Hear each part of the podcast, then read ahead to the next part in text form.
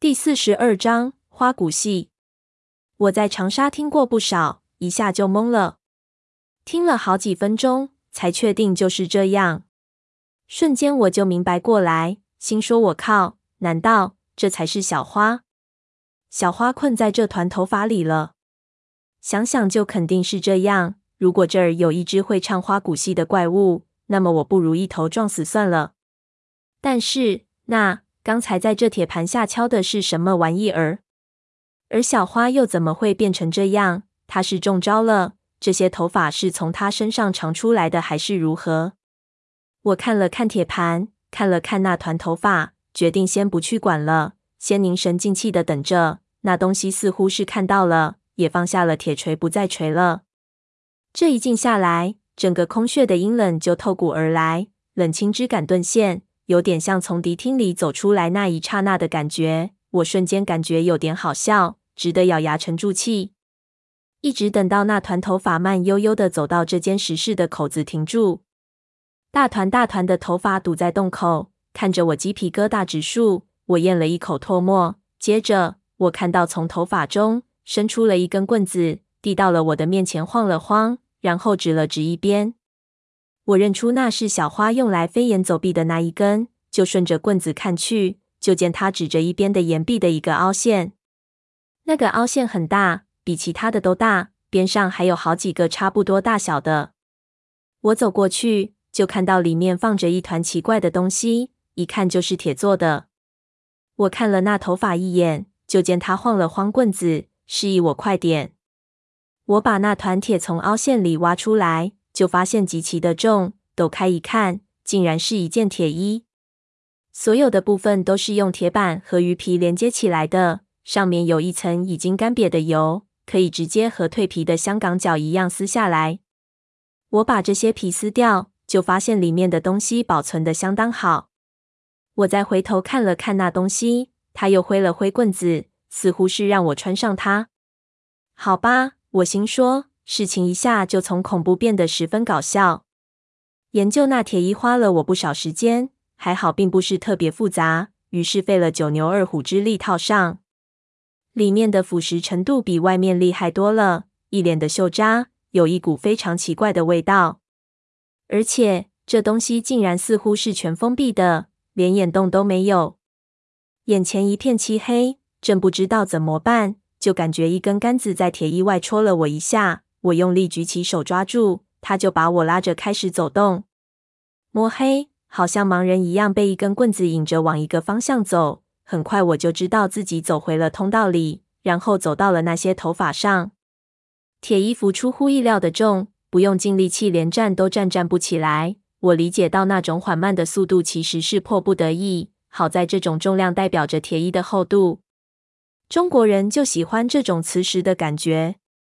进入通道，走上那些头发之后，脚底的感觉就很不舒服。不过，因为穿了坚实的铁靴，所以踩下去格外的有信心。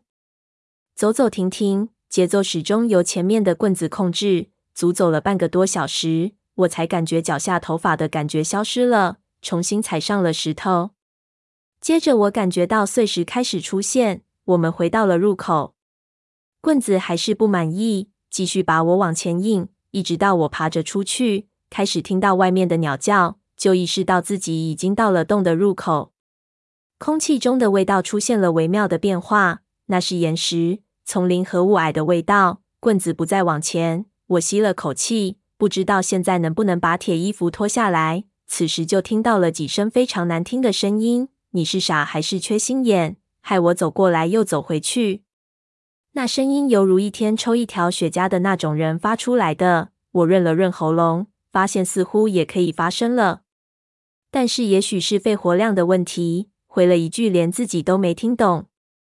一边就听到他继续道：“把头盔摘下来。”我往洞壁靠了靠，然后用尽全身的力气把头盔摘了下来。一下清醒的感觉扑面而来，果然是到了洞口。洞外的夜空中是一轮皎月。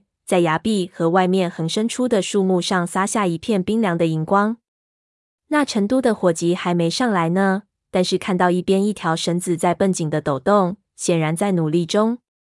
那团头发就在我的对面，躺在地上，看着像发了霉的冬瓜，倒有点好玩起来。我清了清喉咙，吐了口痰，说话才清楚起来，问道：“你是怎么回事？怎么一下子就搞到这副德行？”他道：“先别问，帮我把这些头发弄掉，用火把烧。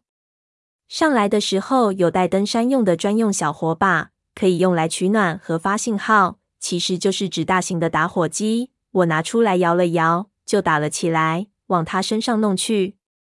不知道是因为高温还是如何，那些头发一靠近打火机，全部都缩了一下，接着发出“吱”的一声，立中就把他胸口的头发全部都烧掉了。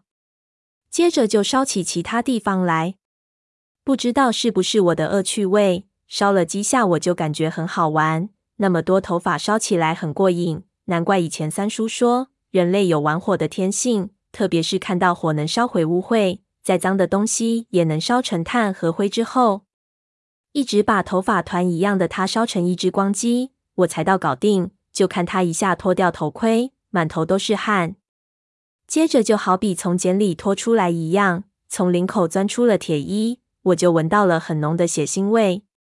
见他铁衣服里面的部分竟然都被血染红了，真是不容易。为了把你弄回来，我扛着这破东西来回走。他的声音逐渐恢复了，大哥，以后你能不能机灵点儿？我心说，我这不是为了救你，连命也不要了。这事情不能怪我啊。他扯出包里的绷带，脱掉衣服，我就看到他的肋骨的地方有一道吓人的伤口。到底怎么回事？我问。怎么会伤成这样？刚才就一刹那啊。小花用水壶浇了一下伤口，牙咬着道：“那铁盘下有个棘手的东西。”小花的体力透支得十分厉害，脸色苍白，本身人就瘦，那道伤口就更显得狰狞。我帮他用一种云南白药混合了其他东西的粉末先止血，他就忍着和我讲了事情的经过。过程比我想的要有戏剧性，听得我自己都觉得自己有点傻。他看到了那只铁盘之后，立即发现了铁盘下的蹊跷，随即尝试着抬起了铁盘。这时候，就从铁盘下开始传来了金属敲击的护手，那声音不规律，让他觉得非常蹊跷，感觉是活物在下面。这时候，我就开始叫唤，他觉得喉咙不是很舒服，同时也觉得我有点烦，他竟然就直接说出来了，就没理我，想探到下面看看是怎么一个情形。他就用棍子撑住了铁盘，脚背勾住洞口，身子像蛇一样扭进了那个洞里。结果发现下面的结构竟然复杂到无法理解，整个下面的石洞里都是各种铁链和齿轮，而使得这些齿轮转动的，好像是石头内部的水流。但是主轴在哪里转动，当时还看不到。在下面那金属的敲击声简直是震耳欲聋。他打起小火把去照四周的时候。忽然，那声音就停止了。接着，他只觉得劲风一闪，肋骨处就一阵剧痛，立即一个翻身从洞里退了出来。一看之下，已经受了这么重的伤，他才发现自己不能说话了。情急之下，他想立即用同样的办法先回来。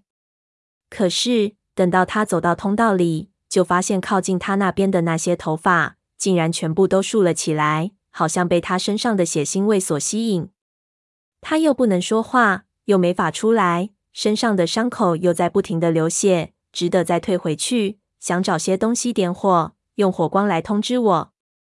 没想到让他发现了那种铁衣，于是就穿上，想往回走，结果才走到一半，那些头发竟然全部都盘了上来。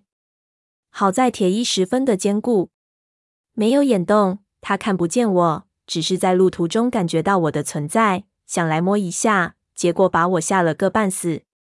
而更让他崩溃的是，几乎是精疲力尽的时候，就听到我竟然冲进了那个铁盘的房间。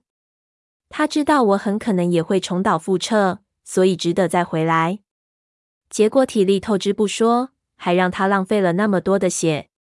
那边的空气可能有问题，能麻痹我们的声带。他道。我要让下面的人掉几只防毒面具上来。如果我声带坏了，我就不能唱戏了。很多女孩子会伤心的。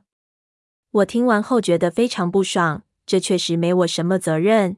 如果要说一定有我判断失误的地方，就是我对他的能力判断不够。如果是闷油瓶，我可能就会老老实实地待在这边。说起来，这人的性格和我真的有点类似，话不多，脑子里不知道在想什么。那下面会是什么东西？这么厉害，是不是指粽子？我就问道。肯定不是，这种地方一定没有粽子。他道。不过，这么邪门的地方，有点邪门的东西也不奇怪。总之，接下去要小心一点。我点头，又想到刚才说的，觉得有点奇怪。他说那些头发是因为他的血而产生反应，为什么我的手脚都画了血口子，但是那些头发对我没有反应？难道是因为我比较爷们儿，他们不好这一口？想着，我就去看我自己的伤口，一看之下，我就打了一个激灵。我看到我的手上竟然还有稀稀落落的几根头发，于是我立即去拍，就发现粘住了，拍不下来，就去抠，一抠忽然钻心的疼。仔细一看，就发现那头发竟然是从我的伤口里长出来的。我扯了一下，伤口就翻开来一点，里面的肉和头发纠结在一起，几乎让我崩溃了。我立即就去看我的脚，脱掉袜子。那些被瓦片割伤的地方都是黑色的毛刺，